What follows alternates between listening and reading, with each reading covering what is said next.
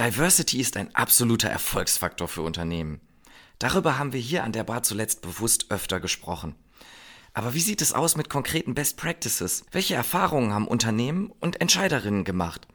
Genau dazu sprechen wir mit Fokus auf das Thema Female Diversity, heute gleich mit zwei prägenden Akteurinnen der Pro7 Sat1 Media. Das Medienhaus gehört zweifelsohne zu den Vorreitern in Sachen Diversity und unsere tollen Gäste gewähren uns einen spannenden Einblick in Strategie, Maßnahmen und die zukünftigen Pläne der Unterföhringer. Viel Spaß beim Zuhören. HR Snackbar das snackbare Stepstone Expertengespräch rund um Arbeitswelt und Arbeitsmarkt. Wie immer serviert von Caroline und Tobias.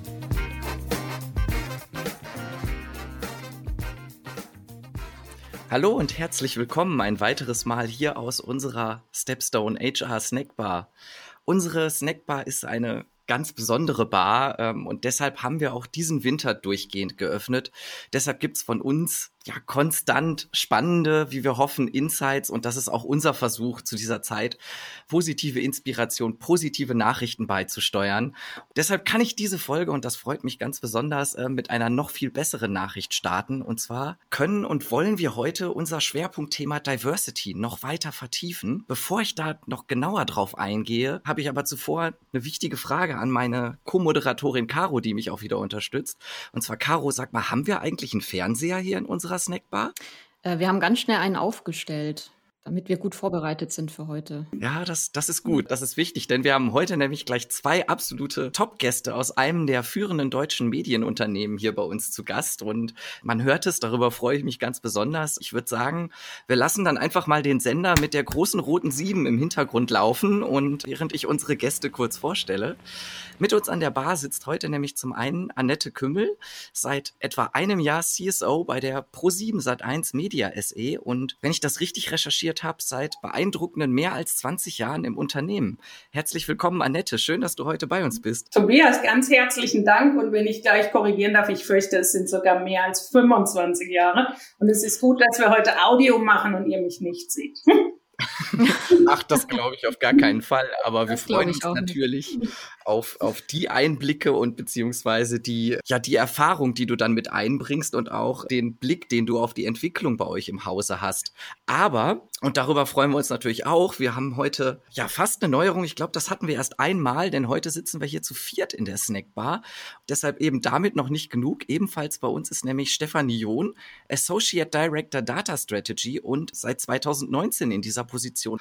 Auch willkommen dir. Schön, dass du da bist. Ja, vielen Dank für die Einladung. Sehr sehr, sehr gerne. Ihr zwei seid gekommen, um mit uns nicht nur das Thema Diversity genauer zu beleuchten, sondern wir wollen heute insbesondere zum Thema Female Diversity, zum Thema Chancengleichheit, Chancengerechtigkeit zwischen den Geschlechtern sprechen. Annette, wir wissen, nicht erst oder auch, auch dank der McKinsey-Studie aus dem Jahr 2018 gab es da ja eine, dass Vielfalt und insbesondere auch der Frauenanteil im Top-Management Unternehmen einfach erfolgreich macht. Das kann man so sagen, das haben wir mhm. nachgewiesen.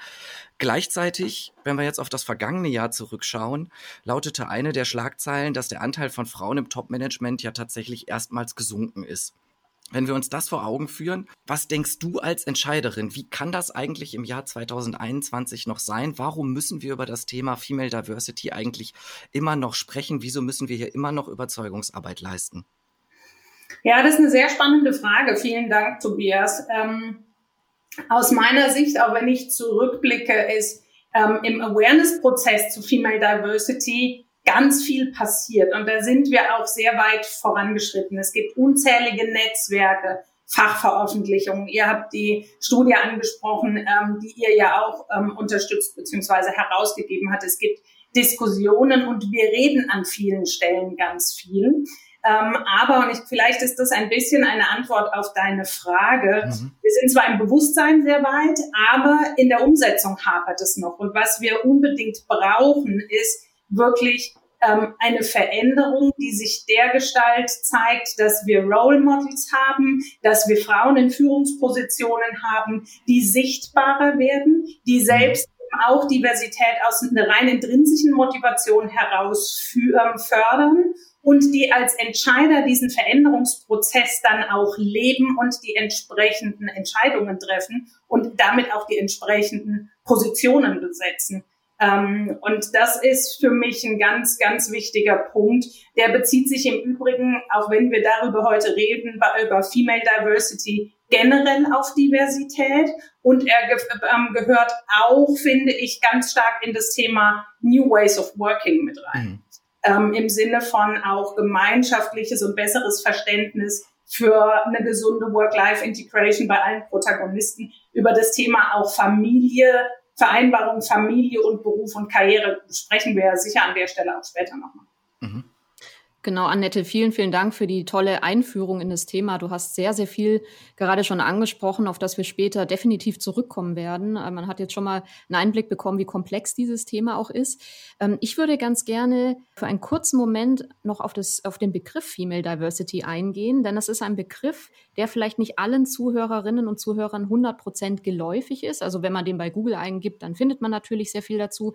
Es gibt ja auch so ein paar andere Begriffe, die in dem Zusammenhang immer mit rumwabern, wie Gender Diversity. Kannst du vielleicht noch mal ganz kurz sagen, was versteht ihr unter Female Diversity und wie grenzt sich das vielleicht von anderen Begriffen wie beispielsweise Gender Diversity ab? Gerne. Vielleicht ähm, lässt du mich, Caro, an der Stelle vorab ein, ein bisschen ausholen. Gerne. Ihr habt ähm, netterweise und richtigerweise gesagt, ich verantworte das ähm, ähm Chief Sustainability Office beziehungsweise Corporate Sustainability Office. Und wir haben, als wir für den Konzern die Strategie aufgesetzt haben, uns sehr genau angeschaut, auf welche Nachhaltigkeitsziele wir setzen wollen.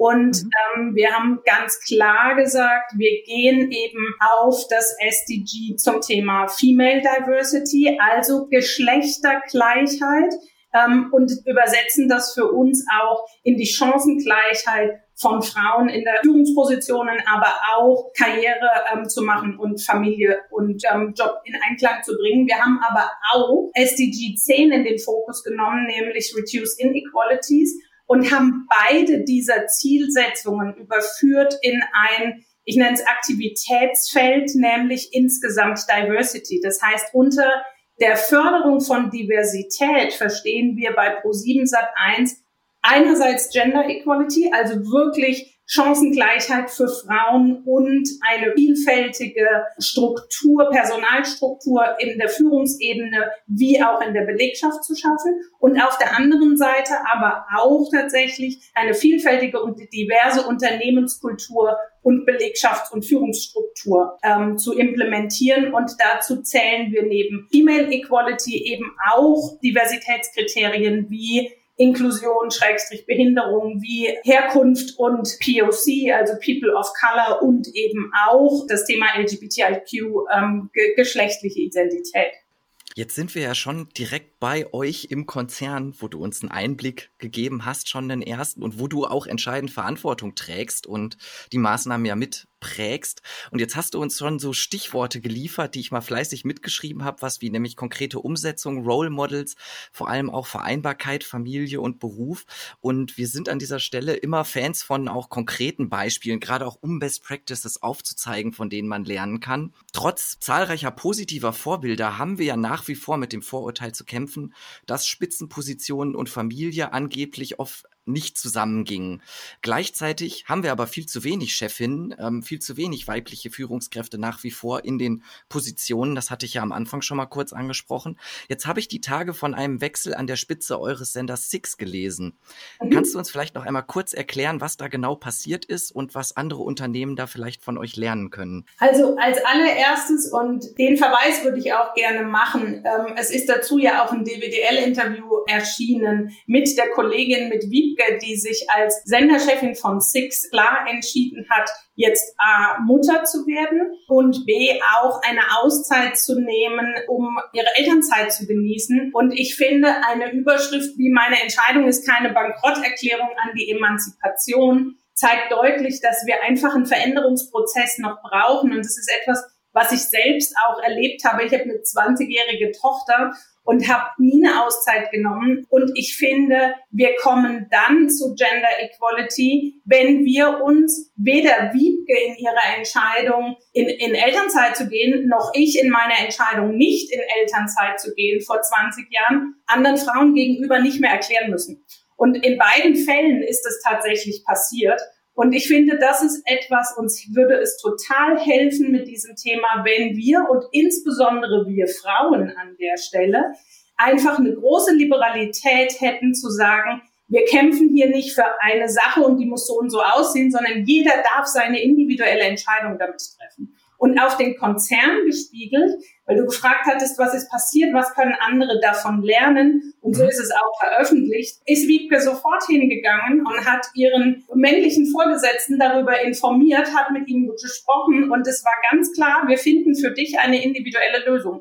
Also sie wird irgendwann zurückkommen und dann wird man sehen, eben in welcher Rolle. Und ihre Rolle als Senderchefin ist jetzt wunderbar, erstens aus dem Haus heraus, mit einem tollen Talent und einer tollen Kollegin besetzt worden und eben auch wieder mit einer Frau besetzt worden. Und ich kann auf meinen, auf meinen Fall bezogen auch sagen, ich hatte auch immer männliche Förderer und Chefs, die tatsächlich weitere Karriereschritte auch mit Kind ermöglicht haben. Und ich glaube, das ist das Wichtige. Offenheit und Transparenz darüber reden und vor allem als Unternehmen die Bereitschaft haben, am Talent und an der Person festzuhalten, an der Leistungsbereitschaft und dann individuelle Lösungen zu finden. Mhm. Ja, ich glaube, das ist definitiv auch ein Aspekt, den man in der Arbeitswelt von diesem Thema auf ganz, ganz breite Felder oder im Endeffekt auf alles übertragen kann, dass die individuelle Lösung auf den individuellen Fall schauen sich immer lohnt. Absolut.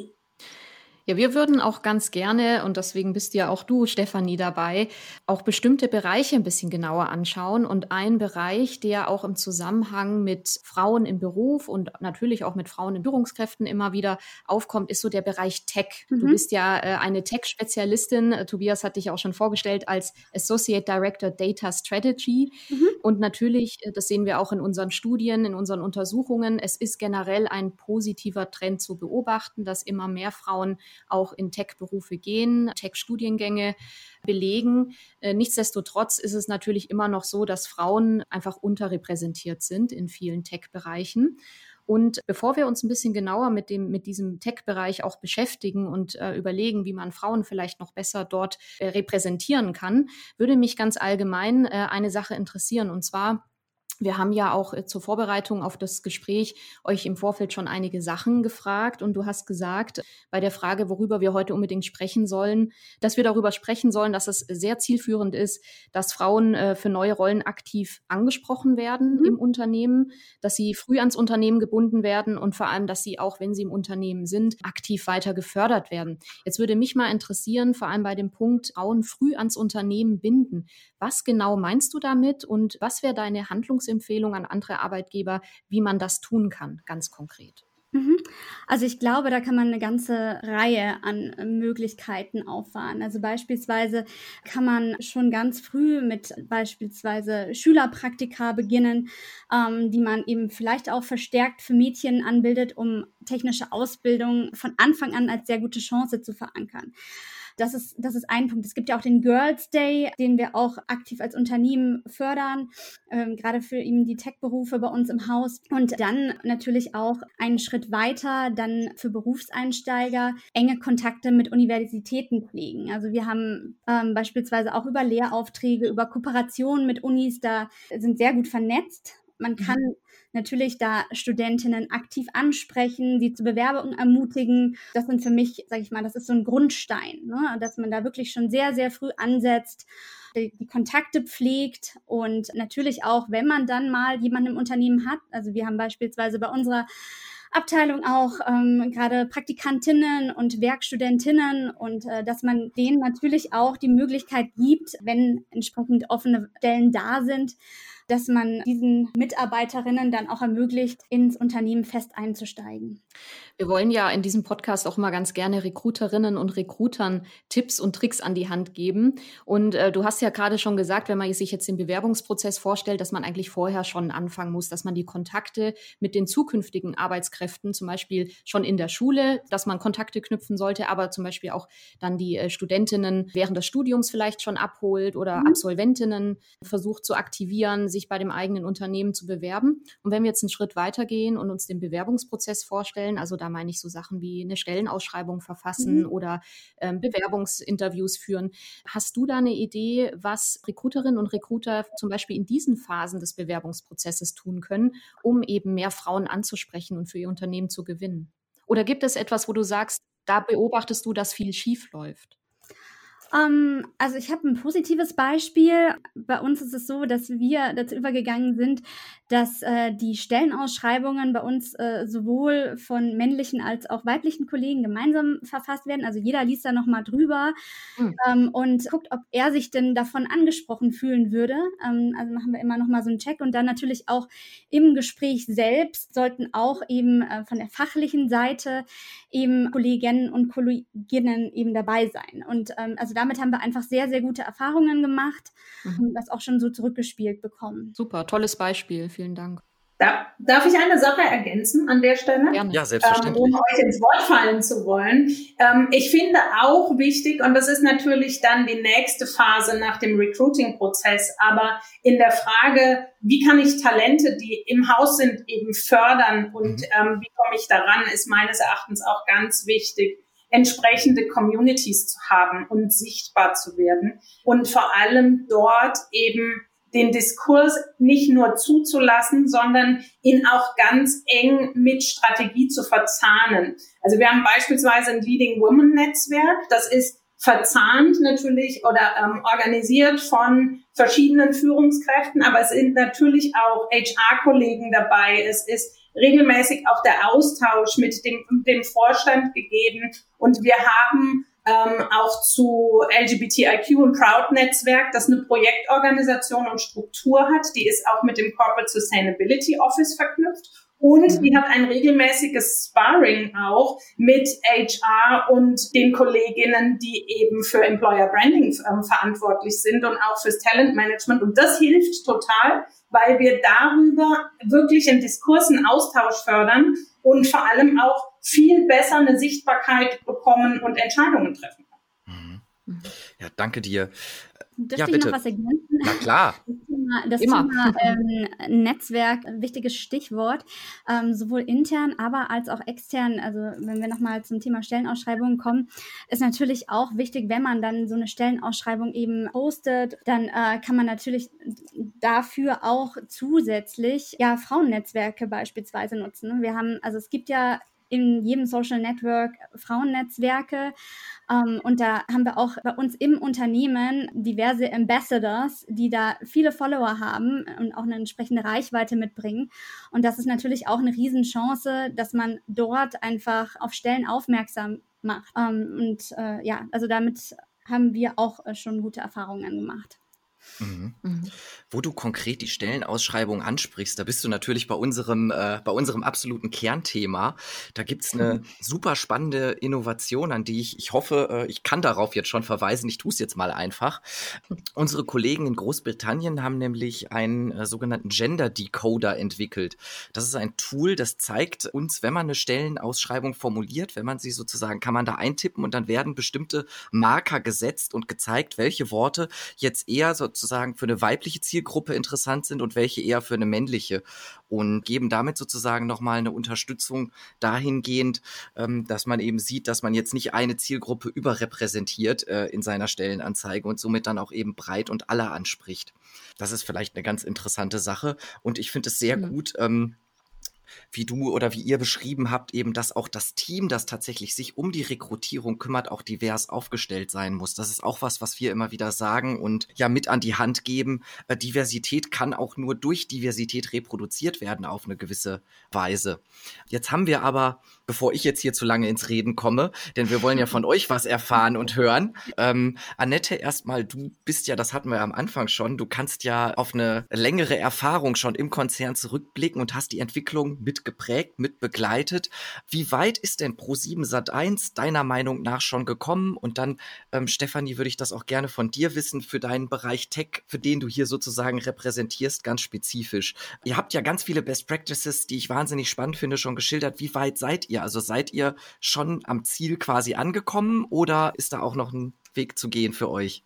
Ähm, dieses ähm, Diversität kann nur durch Diversität reproduziert werden, ist das, was ich meinte. Wir brauchen Entscheiderinnen für Female Equality, die auch eben dann diese Entscheidung und ihre Erfahrungen mitnehmen in die nächste Entwicklung des Unternehmens. Und das gilt auf Entscheiderebene genauso wie auf quasi Ebene der HR-Kollegen oder auch strategisch arbeitenden Abteilungen. Also ich finde immer, am Ziel angekommen ist es ähm, eine sehr hochgelegte Latte. Und was ich gelernt habe auch ähm, und wovon ich grundüberzeugt bin in der Arbeit für Nachhaltigkeit und damit auch für Female Diversity, es gibt immer Möglichkeiten, sich weiterzuentwickeln.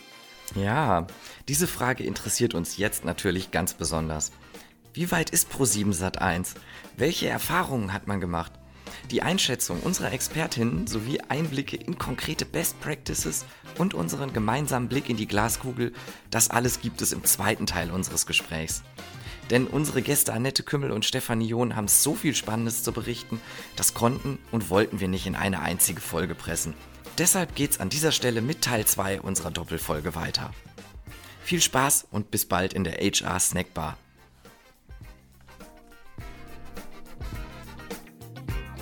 Und schon wieder Sperrstunde in der Stepstone HR Snackbar. Wir freuen uns immer über ein kleines Trinkgeld in Form von Feedback, Anregungen und Themenvorschlägen unter podcast at stepstone.de. Frische Wissenssnacks rund um die Arbeit heute und morgen servieren wir unter www.stepstone.de/wissen. Und für die After Hour zu unserem Podcast lautet die Empfehlung des Hauses www.stepstone.de slash hr-podcast. Bis zum nächsten Mal in der HR Snackbar von Stepstone.